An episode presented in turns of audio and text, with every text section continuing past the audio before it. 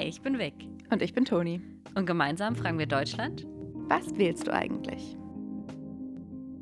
Und heute fragen wir uns, wie und wo wählen wir eigentlich? Wir haben ja schon besprochen, wen wir wählen und wann und warum. Aber wie das Ganze dann eigentlich funktioniert, das wollen wir heute klären. Also, es ist der Tag der Bundestagswahl, der 26.09.2021. Und was machen wir jetzt? Wir gehen wählen. Also, wenn wir wollen, wenn wir vielleicht nicht schon gewählt haben. Du hast nämlich mehrere Möglichkeiten zu wählen. Per Briefwahl oder, das ist der eigentliche Standard, in deinem Wahllokal. Und was brauche ich dann alles, um zu wählen? Also wie weiß ich, wo ich dahin gehe, wenn ich ins Wahllokal gehe?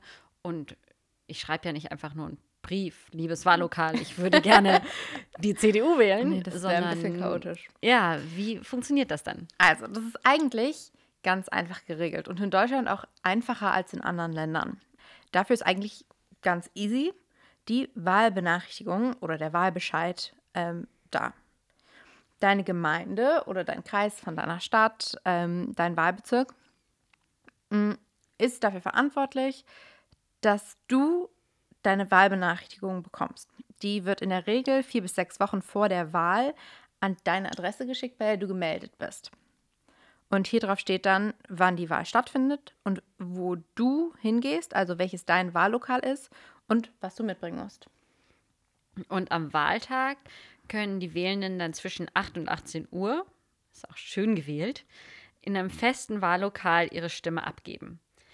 Es gibt in Deutschland rund 80.000 Wahllokale und die werden zum Beispiel in Schulen, in Rathäusern oder Gemeinderäumen von Kirchen eingerichtet. Ich fand es nämlich immer super cool, dann in meine alte Grundschule gehen zu dürfen und einmal alle Kindheitserinnerungen wiederzubeleben. Ja, finde ich auch cool oder würde ich mir cool vorstellen. Mein Wahllokal ist tatsächlich in einem Altersheim. Auch nett. Ja, Altenheim heißt das, glaube ich, ne?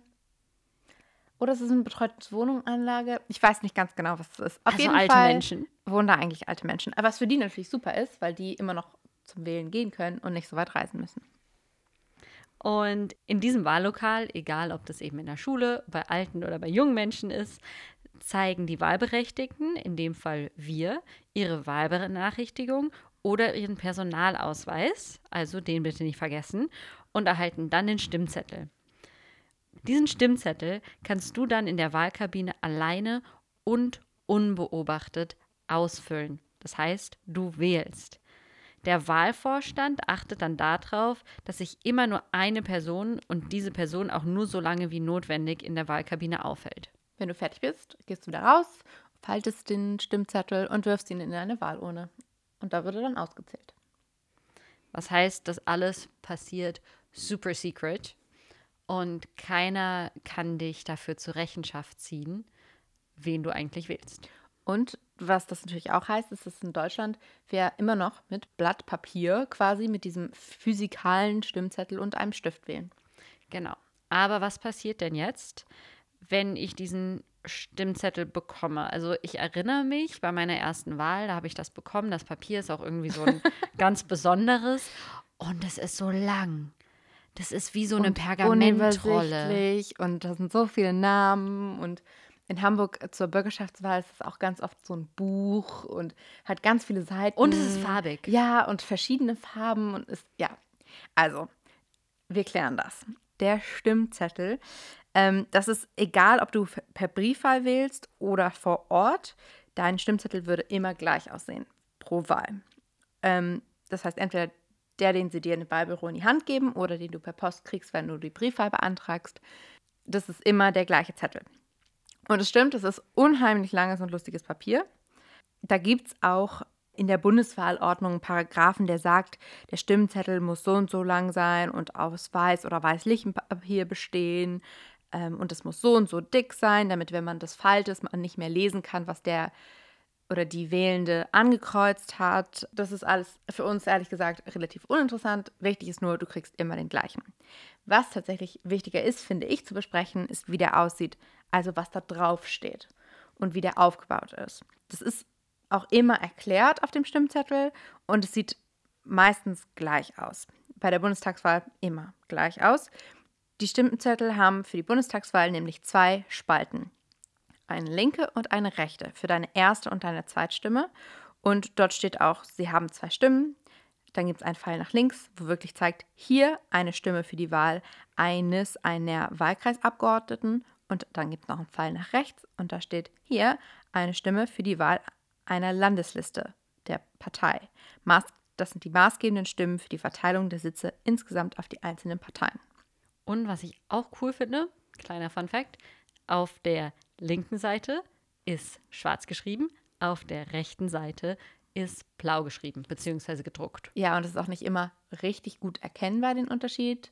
Aber eigentlich ist es darauf angelegt, dass man sieht, es ist ein Unterschied. Also was ich einfach merke, ich finde es super krass, wie viel cooler Aufwand da reingesteckt wird, dass dieses System so gut funktioniert in Deutschland. Ja, das finde ich auch. Aber okay, weiter im Text. Ja, wir haben eine linke Spalte für die Erststimme, eine rechte Spalte für die Zweitstimme. Das klingt ja jetzt alles schön und gut, aber dafür muss man ja erstmal wissen, was ist überhaupt eine Erst- bzw. was ist eine Zweitstimme? Wie Toni gerade eben schon gesagt hat, ist auf der linken Seite die Erststimme. Wir lesen ja auch in Deutschland von links nach rechts. Hier in der linken Spalte sind die jeweiligen Abgeordneten einer Partei jeweils namentlich mit Beruf, Wohnort und Partei aufgeführt. Diese Erststimme entscheidet über das Direktmandat für einen Abgeordneten oder eine Abgeordnete aus deinem Wahlkreis. Die Erststimmen ergeben eine Hälfte des Bundestages. Was heißt, die erste Hälfte der Bundestagswahl haben wir schon geschafft. Wenn du dann in die rechte Spalte guckst, wählst du hier nicht eine Person, sondern diesmal eine Partei. Je mehr Stimmen eine Partei erhält, desto mehr Sitze im Bundestag erhält sie. Nach diesen Proportionen, ab 5% der Stimmen insgesamt, werden die restlichen Sitze des Bundestags dann auf die Parteien verteilt. Wenn euch schon vor der Wahl interessiert, wie der Wahl, äh, wie der Stimmzettel aussehen könnte, dann kannst du im Wahlbüro von deiner Gemeinde oder deiner Stadt auch schon vor der Wahl, einige Wochen sogar vor, der, vor dem Wahltag, so ein Muster beantragen von dem Stimmzettel. Da kannst du dann auch schon genau sehen, welcher Kandidat, welche Kandidatin für welche Partei oder ohne Partei sich für die Direktwahl in deinem Wahlkreis und für die jeweilige Landesliste vorgesehen ist. Das heißt eben auch, dass der Name, der tatsächlich auf deinem Stimmzettel steht, davon abhängt, wo du wohnst. Nicht überall werden die gleichen Menschen gewählt. Es werden die gleichen Parteien gewählt, beziehungsweise auch abhängig davon, ob du in Bayern oder im Rest der Republik bist, eben die CDU oder die CSU. Aber im Grunde ist der bedeutende Unterschied darin, welche Menschen du oder welche Personen du wählst. Oder? Naja, es ist tatsächlich so, dass es auch verschiedene kleinere Parteien gibt, die sich nur in einem Bundesland zur Wahl stellen. Okay. Also ganz kleine Parteien, ganz oft, wenn die gerade gegründet sind oder so, um nämlich als Partei antreten zu können, muss man auch noch ganz viele Auflagen erfüllen. Und das wollen die gar nicht unbedingt. So wie auch die CSU sich nur, nur im Süden sozusagen zur Wahl stellt, gibt es auch noch kleinere Parteien, die ähm, es nur in zwei oder drei Bundesländern auf diese Liste schaffen. Und genau so kann es eben auch sein, wie wir letzte Folge vorletzte Folge, vorvorletzte Folge erklärt haben, dass es Menschen gibt, die sich parteilos aufstellen lassen. Also, wessen Name steht denn da jetzt tatsächlich bei mir auf dem Stimmzettel? Das hängt davon ab, wo du wohnst. In den 16 Bundesländern, die es in der Bundesrepublik Deutschland gibt, treten die Parteien mit Landeslisten an. Die Bundesländer sind je nach Bevölkerungszahl in mehrere Wahlkreise eingeteilt. Es gibt pro Wahlkreis ein Direktmandat zu gewinnen. Das also heißt, the winner takes it all. Genau. Okay, alles klar. Und diese Wahlkreiseinteilung in Deutschland, das ist ein ganz großes Mathematik-Ausrechnungsverfahren. du das mal. Ähm, genau, wir haben seit 2002 haben wir Deutsch, ist die Bundesrepublik Deutschland in 299 Wahlkreise eingeteilt. Mm, und das hängt davon ab, wie viel Prozent der deutschen Bevölkerung in einem, sozusagen in dieser, in diesem Gebiet. Gebiet, in diesem Landkreis, in diesem Stadt, in diesem Viertel wohnt. Und da werden dann quasi diese Wahlkreise begrenzt und gemalt. In Deutschland ist es so, dass die Zahl der deutschen Bevölkerung eines Wahlkreises vom Durchschnitt nicht um mehr als 15 Prozent abweichen. Und wenn plötzlich irgendein Wahlkreis 25 Prozent größer ist als ein anderer oder als der Durchschnitt aller Wahlkreise, mm, dann müssen wir eine Neuabgrenzung dieser Wahlkreise vornehmen. Und das ist tatsächlich für die kommende Bundestagswahl auch wieder geschehen.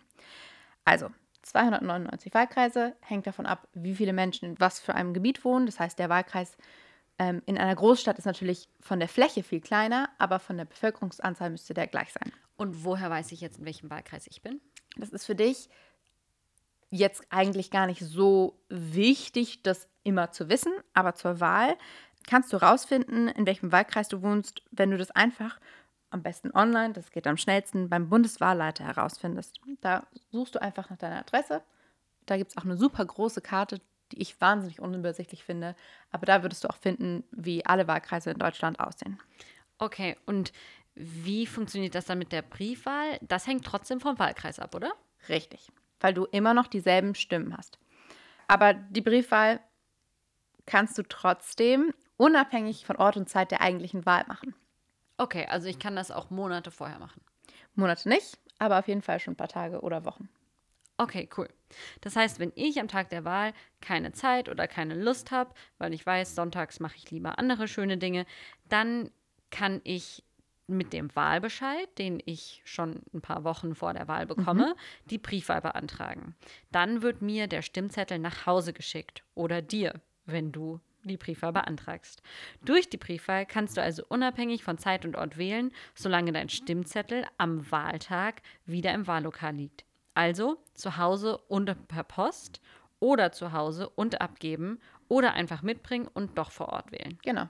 Das habe ich übrigens auch schon gemacht. Da jetzt wieder eine kleinere geschichtliche Exkursion. Seit 1957 ist es möglich, nicht nur am Wahltag im Wahllokal abzugeben.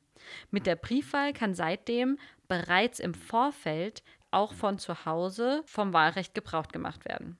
Seit 2009 muss man auch keine Angabe des wichtigen Grundes für die Abwesenheit am Wahltag mehr machen. Also du musst nicht mehr irgendwie sagen, ich kann nicht, weil ich bin krank. Ich bin krank. Ich muss zum Arzt. Sondern du kannst einfach wählen und es interessiert keinen, warum du es per Briefwahl und nicht vor Ort machst.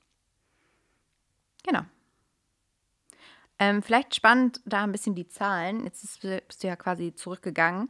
Die Anzahl an Deutschen, die per Briefwahl wählt, steigert sich jedes Jahr. Also 1957, bei der ersten Wahl, wo die Briefwahl möglich war, haben nur 4,9 Prozent der Wählenden per Briefwahl gewählt. Und bei der letzten Bundestagswahl waren das schon 28,6 Prozent. Das heißt, in 2017 haben 13,4 Millionen Deutsche per Brief gewählt. Naja, und jetzt mit der ganzen Corona-Situation kann ich mir vorstellen, dass viele, viele Menschen auf die Briefwahl zurückgreifen werden. Natürlich ja, ist die Hoffnung groß, dass die Welt im Sommer bzw. im September wieder anders aussieht. Aber ich glaube, volle Wahllokale sind trotzdem noch nicht der Hygienestandard, den wir uns für die jetzige Zeit wünschen. Nee, und man, also, darf, also dazu muss man mal sagen, wir haben natürlich nie so übermäßig lange Wartezeiten oder volle Wahllokale, wie wir zum Beispiel aus dem Fernsehen aus Amerika kennen. Aber ich bin mir auch sicher, wenn diesen Sonntag Bundestagswahl wäre, dann würden auch viele, viele Menschen per Brief verwählen. Klar, man hat mal wieder was, wohin zu gehen, aber ähm, da wird es auf jeden Fall neue strikte Auflagen geben, da bin ich mir sicher. Also, wir halten fest, egal wie du wählst, egal ob vor Ort im Wahllokal oder per Briefwahl, deine Stimme zählt. Und zwar zählt deine Stimme als Mandat für eine Person oder eine Partei. Aber dadurch kann es auch passieren, dass mehr Abgeordnete durch die Erststimme ein Parlament gewählt werden, als die Partei laut Zweitstimme Sitze hat. In dem Fall spricht man davon, dass die Partei Überhangmandate hat. Ein Wort, an das du dich vielleicht auch aus unserer allerersten Folge erinnerst. Ja, also das mit den Überhangsmandaten und Ausgleichsmandaten, die da irgendwie zugehören, ähm, ist ein bisschen schwierig. Ich vergleiche das immer mit dem Abseits im Fußball, weil es vielleicht ein bisschen dauert, bis es versteht. Aber ich finde, die Bundeszentrale für politische Bildung hat da ein super, eine super Beispielrechnung formuliert. Die lese ich euch jetzt einfach mal vor. Bei einem Wahlsystem mit Erststimme und Zweitstimme passiert manchmal Folgendes. 33 Abgeordnete einer Partei werden durch die Erststimme in das Parlament gewählt. Nach der Ausrechnung der Zweitstimme bekommt die Partei aber eigentlich nur 30 Sitze im Parlament. Das sind drei Sitze weniger, als die Partei nach der Erststimme bekommen müsste. Diese drei zusätzlich gewählten Abgeordneten dürfen aber trotzdem in das Parlament. Man nennt das Überhangsmandate. Es kommen dann mehr Abgeordnete in das Parlament als eigentlich geplant. Damit aber die Parteien insgesamt immer noch proportional zu ihrer Größe laut Zweitstimme im Bundestag vertreten sind, dürfen auch die anderen Parteien mehr Abgeordnete in das Parlament schicken. Das sind dann die Ausgleichsmandate. Logisch, die gleichen das aus. Ja. Das Ganze wird gemacht, damit keine Partei Vorteile oder Nachteile durch die Überhangmandate hat. Kann aber auch dazu führen, dass der Bundestag viel größer wird als eigentlich gedacht.